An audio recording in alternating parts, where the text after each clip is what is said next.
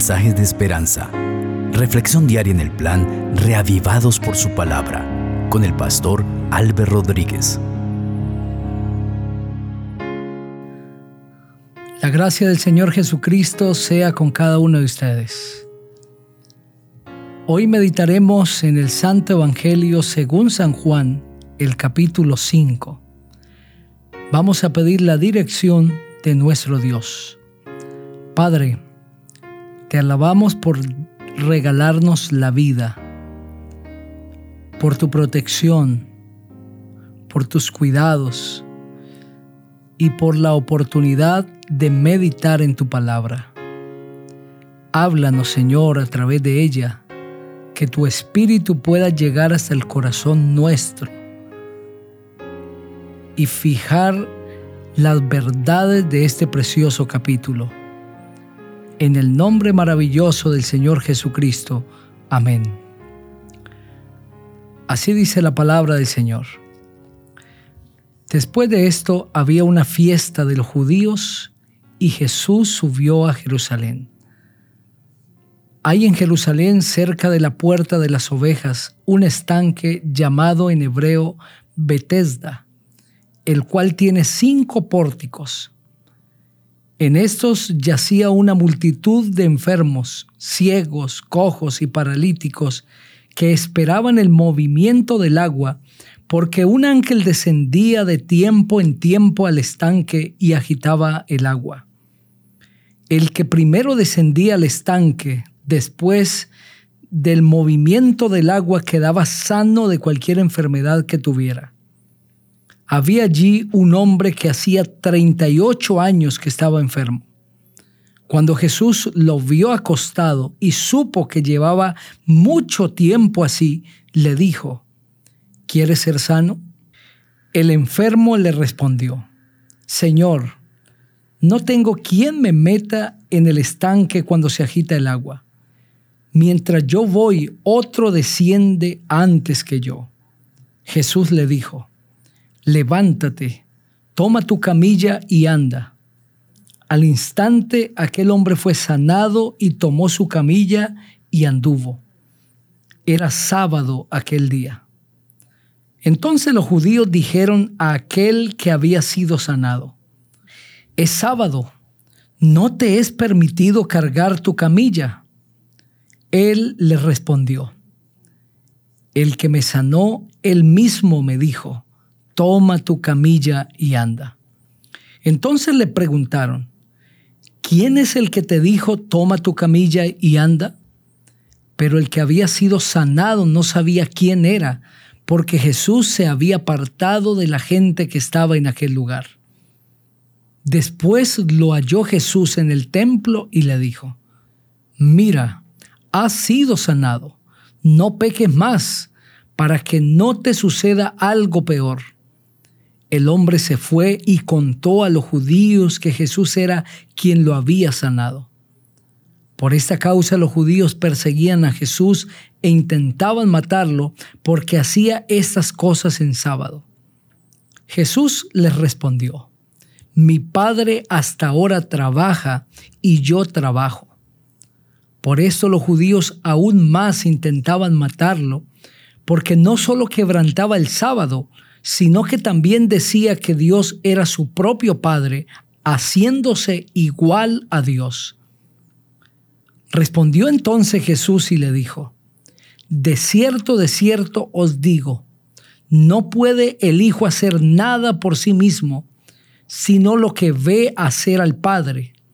Todo lo que el Padre hace también lo hace el Hijo igualmente, porque el Padre ama al Hijo y le muestra todas las cosas que él hace. Y mayores obras que ésta le mostrará, de modo que vosotros os admiraréis.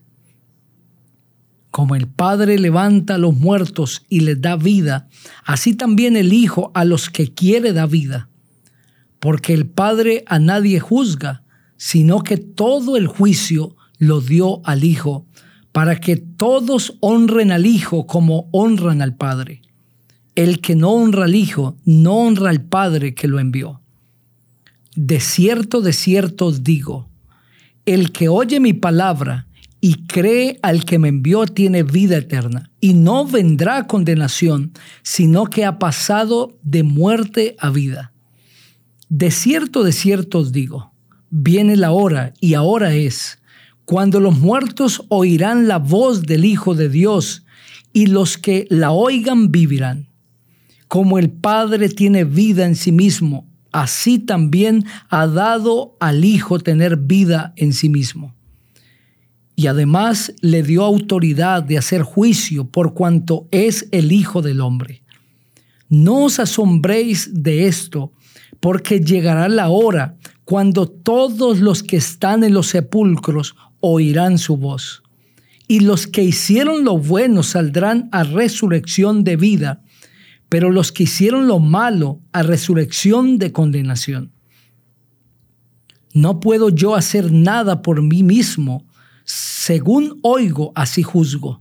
Y mi juicio es justo, porque no busco mi voluntad, sino la voluntad del Padre que me envió. Si yo doy testimonio acerca de mí mismo, mi testimonio no es verdadero. Otro es el que da testimonio acerca de mí. Y sé que el testimonio que da de mí es verdadero. Vosotros enviasteis mensajeros a Juan, y él dio testimonio de la verdad. Pero yo no recibo testimonio de hombre alguno. Sin embargo, digo esto para que vosotros seáis salvos.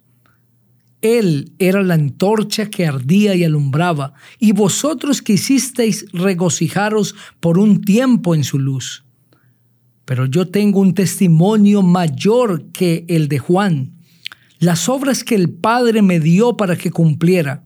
Las mismas obras que yo hago dan testimonio de mí, de que el Padre me ha enviado. También el Padre que me envió ha dado testimonio de mí. Nunca habéis oído su voz, ni habéis visto su aspecto, ni tenéis su palabra morando en vosotros, porque no creéis a quien Él envió. Escudriñad las escrituras, porque a vosotros os parece que en ellas tenéis la vida eterna, y ellas son las que dan testimonio de mí, y no queréis venir a mí para que tengáis vida gloria de los hombres no recibo. Pero yo os conozco que no tenéis el amor de Dios en vosotros. Yo he venido en nombre de mi Padre y no me recibís. Si otro viniera en su propio nombre, a éste recibiríais. ¿Cómo podréis vosotros creer? Pues recibís gloria los unos de los otros y no buscáis la gloria que viene del Dios único? No penséis que yo voy a acusaros delante del Padre. Moisés, en quien tenéis vuestra esperanza, es quien os acusa. Porque si creyerais en Moisés, me creeríais a mí, porque de mí escribió él. Pero si no creéis a sus escritos, ¿cómo creeréis a mis palabras? Amén.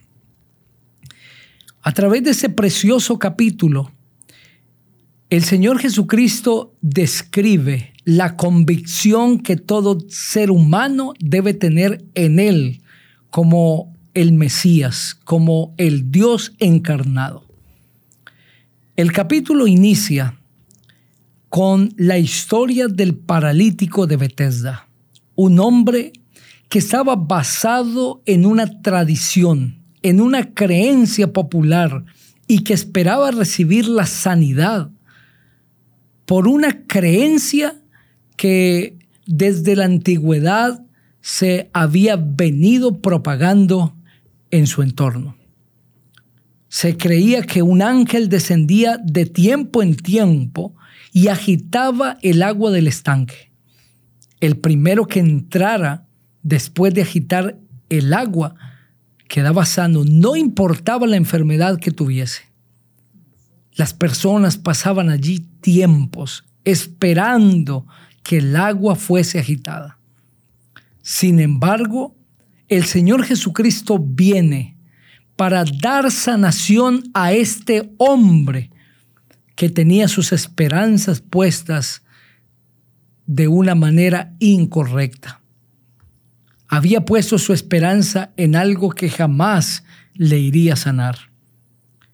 Pero aquí viene el Dios de la restauración, el Dios de la sanación. Y no solamente le dice a este hombre que está sano, sino que muestra una evidencia de su sanación y le dice, levántate, toma tu camilla y anda. Era sábado cuando este hombre fue sanado. Los líderes judíos tenían una concepción errada de la guarda del sábado. Y acusaron a aquel hombre de estar violando el sábado por cargar la camilla. Pero como él dice, es que el que me sanó me dio la autoridad de cargarla. Entonces ahora acusan a Jesús de estar violando el sábado al sanar a un hombre y al darle el permiso de cargar la camilla, que para ellos era trabajo. El Señor Jesucristo explica que el sábado no se hizo para que Dios cese de actividades, sino para que el hombre descanse. Por eso ya el evangelista Marcos había dicho en el capítulo 2, en el versículo 28, que el sábado se hizo para el hombre y no el hombre para el sábado. Es decir, Dios hizo el sábado para beneficio del hombre. Pero el Señor Jesucristo le dice, hasta ahora mi Padre y yo trabajamos. En otras palabras, Dios no cesa sus actividades. Imaginemos pues que Dios cesara sus actividades sustentadoras del universo en sábado. Que Dios decidiera que el sábado no va a enviar oxígeno a la tierra, que no va a hacer brillar al sol, que no va a haber lluvia, que no va a enviar sobre el hombre las bendiciones que generalmente envía, sería un caos. El sábado no se hizo para que Dios cese actividades. El sábado se hizo para que el hombre tenga contacto con Dios, para que descanse y pueda crecer en su relación con el Señor. Pero Dios continúa en actividades, es lo que el Señor Jesucristo está diciendo. A partir del versículo 19 se presenta una discusión entre los líderes religiosos y la autoridad de Cristo. Y el Señor Jesucristo les explica que su autoridad no viene de Él, sino del Padre. Ellos se calificaban a sí mismos como estudiosos de las escrituras.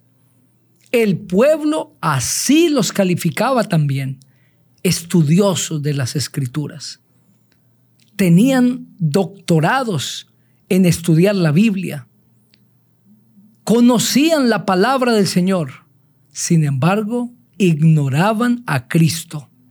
Por eso el Señor Jesucristo les dice, escudriñad las escrituras, porque a vosotros os parece que en ellas tenéis la vida eterna y ellas son las que dan testimonio de mí y no queréis venir a mí para que tengáis vida. No es una orden lo que el Señor Jesucristo está dando cuando dice escudriñar las escrituras. Es más bien un reclamo que les está haciendo a estos líderes. Ustedes escudriñan las escrituras porque piensan, creen que en ella van a encontrar la vida eterna y saben que las escrituras dan testimonio de mí, pero no quieren creer en mí. Las escrituras daban testimonio de Cristo. Los profetas antes de Jesús habían hablado de Cristo como el Salvador del mundo. Y aunque los líderes habían leído y leído y leído, ahora no creían en el Salvador les parecía imposible que el hijo del carpintero, que había nacido en una humildad única, que había crecido en un pueblo poco reconocido como Nazaret, fuera el Mesías. Pero era el Mesías. Sus ojos estaban ciegos, aunque eran líderes espirituales. Podríamos ser líderes espirituales, pero estar errados. Enseñar a otros, pero no entender la palabra del Señor. Es el Espíritu Santo el que nos guía a la verdad. Y el apóstol Juan dijo que el que es de Jesús le acepta como Dios. El que no, le cuestiona. Quiero invitarte en el nombre de Jesucristo, oye, aceptar a Jesucristo en tu vida. Si tú eres estudioso de la palabra de Dios y de otros libros, pero no aceptas a Jesús, eso no tiene sentido. Cristo es la esencia. Cristo es el centro de la religión. Cristo debe ser todo en la vida de aquel que busca la palabra de Dios. Acepta hoy a Jesús y tendrás vida eterna. Vamos a elevar una oración a nuestro Dios. Padre, gracias por este maravilloso mensaje. Bendice a cada persona que ha escuchado. En el nombre del Señor Jesucristo. Amén. Que el Señor te bendiga